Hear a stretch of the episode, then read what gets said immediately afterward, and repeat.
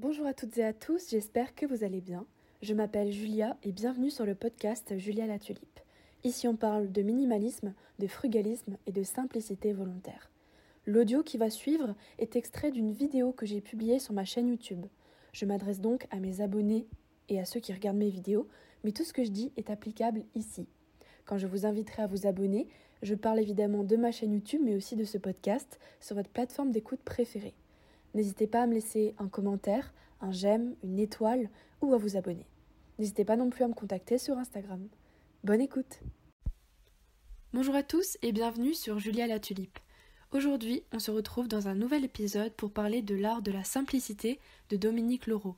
C'est un livre qui m'a beaucoup plu et beaucoup aidé dans mon cheminement minimaliste et aujourd'hui vous êtes dans la partie numéro 2. Je vous mettrai en barre d'infos la partie numéro 1 qui résumait le premier chapitre sur l'excès du matérialisme. Aujourd'hui, nous allons parler des avantages du minimalisme. C'est un thème que j'ai déjà abordé sur ma chaîne, mais aujourd'hui, c'est du point de vue de Dominique Laureau. Comme énoncé dans la première partie, je vais uniquement lire des passages qui m'intéressent et commenter avec vous la pensée de l'auteur, sans pour autant lire tout le livre et tout le chapitre concerné. J'espère que cette vidéo pourra vous plaire, n'hésitez pas à réagir en commentaire ou à me laisser vos propres témoignages et à compléter les types d'avantages que l'on peut obtenir grâce au minimalisme. Le premier avantage est lié au temps. Le temps, moins le perdre pour davantage et mieux en profiter. Aujourd'hui est notre bien le plus précieux. Dominique Laureau dit Chaque jour est la seule chose que nous possédions vraiment. Notre vie, c'est aujourd'hui. Pas hier, pas demain. Le temps est un présent sacré. Si nous ne pouvons profiter du moment présent, ce n'est pas dans un futur hypothétique que nous le ferons. Il est vrai que le minimalisme peut nous amener à gagner plus de temps qu'on ne va pas dépenser dans euh, le shopping par exemple, ou en faisant des activités euh, de consommation, en ayant beaucoup beaucoup de choses à faire sur notre agenda ou notre to-do list. On a tendance à être plus sélectif et donc à gagner du temps et aussi de l'argent. Et elle parle également du fait que parfois euh, c'est aussi du temps qui peut être utilisé à ne rien faire et il n'est jamais trop tard pour rien faire et faire une pause.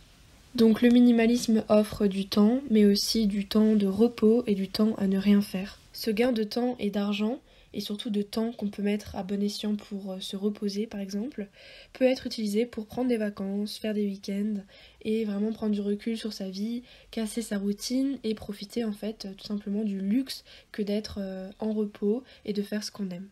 En apprenant à vivre avec plus de temps devant soi, on peut ralentir et solliciter ses sens pour vivre une vie euh, avec les sens en éveil, comme dit l'auteur, donc en fait, euh, le but c'est de prendre le temps de manger un bon repas, de se faire à manger, de prendre le temps de marcher en pleine conscience, de faire des choses qui nous font du bien et de voir les personnes qui nous font du bien également. Donc c'est en fait un gain de qualité de vie et un gain euh, de bien-être. L'auteur parle également de rendez-vous sacrés et d'actes euh, de rituels. Donc, selon elle, avoir une routine et des rituels peuvent nous apporter une certaine stabilité, peuvent euh, nous faciliter les choses en ayant euh, un processus, une manière de faire. Ça peut aussi euh, nous faire agir par automatisme et dans certains cas c'est très positif car ça peut nous ancrer dans le présent et enrichir notre vie, nous ramener à une certaine base saine pour nous et faire des choses qui nous font du bien. Elle cite également plusieurs rituels qui peuvent être intéressants comme le rituel de l'écriture, le rituel de l'organisateur. Donc là ce sera plutôt la méthode par exemple des enveloppes budgétaires, euh, de classer ses recettes de cuisine, de gérer ses papiers administratifs, etc. De prendre le temps d'organiser sa vie, de faire un emploi du temps, etc. etc. pour être un petit peu plus euh, sereine par la suite. Le rituel de l'écriture, j'ai pas détaillé, mais c'est tout simplement l'acte d'écrire. Ensuite, il y a le rituel du bain, et donc euh, le rituel de prendre soin de soi. Elle parle également du rituel des courses, et enfin le rituel des fleurs. Donc euh, voilà, selon elle, les fleurs ont un pouvoir et s'en offrir de temps en temps, une fois par semaine, euh, une fois par mois, ça peut égayer l'intérieur mais aussi faire du bien au moral. L'auteur parle ensuite de faire chaque chose en son temps. Elle cite faire une promenade d'une demi-heure chaque jour, faire la sieste quand on le peut, même 5 minutes au bureau. Elle dit consacrer 15 minutes de votre journée à un projet qui vous est cher, lire un auteur, préparer un voyage, faire un arbre généalogique. Ne faites qu'une seule chose à la fois, apprenez à dire non avec, grâce et fermeté, répondez au téléphone lentement, Vivez à un rythme plus lent et en travaillant moins, en refusant les heures supplémentaires ou en prenant un travail à mi-temps si vous le pouvez. En fait, ce qu'elle explique, euh, en tout cas ce que j'en retiens, c'est que la création de rituels et de routines prend du temps pour euh, avoir des réflexions sur soi, c'est bien. Il y a aussi le côté prendre du temps pour ses projets, faire les choses plus lentement et donc profiter de la vie, mais aussi casser sa routine en partant en week-end par exemple. Et toutes ces choses-là sont rendues possibles par le fait qu'on a dégagé du temps. Et juste ensuite, elle parle de l'argent, et elle décrit l'argent comme une énergie. Elle dit que l'argent est une force, une force qui construit notre vie, que nous le voulions ou non. Quand le sang circule bien dans notre corps, cela veut dire que nous sommes en bonne santé. Quand l'argent circule librement dans notre vie, c'est que nous sommes économiquement sains. Elle dit que si nous dépensons notre argent pour des choses qui n'ont pas de valeur à nos yeux, nous perdons de notre énergie. Ensuite, elle dit Faites de l'argent votre esclave. Vous êtes-vous déjà amusé à calculer combien d'argent était passé entre vos mains depuis le jour où vous avez reçu une piécette pour la perte de votre première dent et combien vous avez aujourd'hui? Nous gaspillons trop en choses inutiles et en plaisirs à court terme. Ce ne sont pas les gros investissements de raison qui nous démunissent, mais toutes ces petites choses d'aujourd'hui oubliées. Gaspiller, c'est penser avoir fait une affaire et le regretter, acheter un pullover à bas prix qui déteint ou rétrécit au premier lavage, ou un matelas de mauvaise qualité qui vous abîme le dos. Gaspiller, c'est sortir d'un restaurant la panse trop pleine, fatigué et ne digérant pas l'addition disproportionnée par rapport au plaisir reçu. Elle nous invite donc tout naturellement à nous désencombrer des choses qui nous sont inutiles, car nous payons en quelque sorte pour euh, tout cet espace que nous allons remplir avec des choses inutiles. Également, euh, il y a beaucoup de choses qui ne valent pas la peine d'être gardées et même si elles nous ont coûté cher, il est temps de s'en séparer.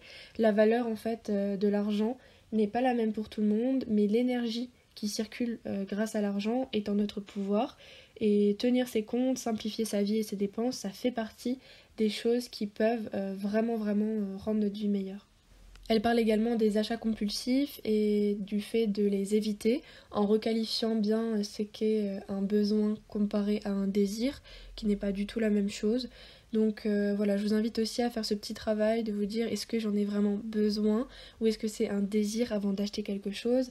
Ça peut vous éviter ce sentiment de culpabilité une fois l'achat réalisé et tout simplement que votre compte euh, se vide dans des achats qui sont parfois inutiles ou qui auraient pu être reportés, mieux réfléchis et donc euh, avoir un rapport plus sain avec l'argent.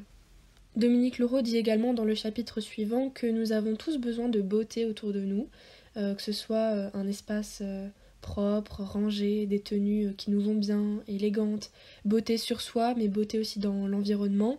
Et elle essaye de chercher une espèce d'élégance dans son mode de vie et le minimalisme peut apporter cette euh, sobriété et cette classe entre guillemets qu'elle décrit, en tout cas sa façon de voir les choses. Et euh, elle compare ça aussi au mode de vie japonais puisqu'elle a vécu au Japon et elle raconte un petit peu comment elle a étudié euh, ce mouvement là-bas. Et voilà, cette sobriété, simplicité volontaire et heureuse. Selon elle, le minimalisme rend les choses plus belles. Par exemple, elle dit que sur une table, ou sur un espace vide, d'y poser euh, un bel objet, par exemple une bougie, une pierre, un cadre, va le mettre beaucoup plus en avant que si vous aviez déjà euh, plein de choses sur la table, qu'elle était encombrée et que vous avez plein de décorations. En tout cas, ce que je retiens de ce chapitre-là, c'est que euh, l'auteur nous invite à trouver un équilibre entre routine et expérience, entre élégance et confort, entre prendre soin de soi, euh, mais aussi euh, de ses relations. Enfin bref, c'est vraiment un équilibre qui peut être amené par le minimalisme. En tout cas, euh, quand il est compris et quand il est adapté à chacun, puisqu'il existe autant de minimalisme que de minimalistes. Une phrase qui est souvent reprise et avec laquelle je suis d'accord. Donc à vous de trouver votre équilibre et voici quelques avantages qu'elle énonce dans son livre. Il y en a plein d'autres, mais en tout cas voilà pour le résumé de ces deux chapitres-là. Je vous invite vraiment à lire le livre, il est super intéressant et je vous mettrai le lien si vous voulez en barre d'infos. Merci de m'avoir écouté, j'espère que le podcast vous aura plu. Si c'est le cas, n'hésitez pas à vous manifester euh, dans la barre de like, dans les commentaires ou sur Instagram. Donc j'ai un Instagram du même nom que la chaîne, Julia la Tulipe. Merci de vous abonner si vous aimez les vidéos pour pouvoir suivre les prochaines et soutenir la chaîne. Passez une agréable journée ou une belle soirée et à bientôt. Au revoir.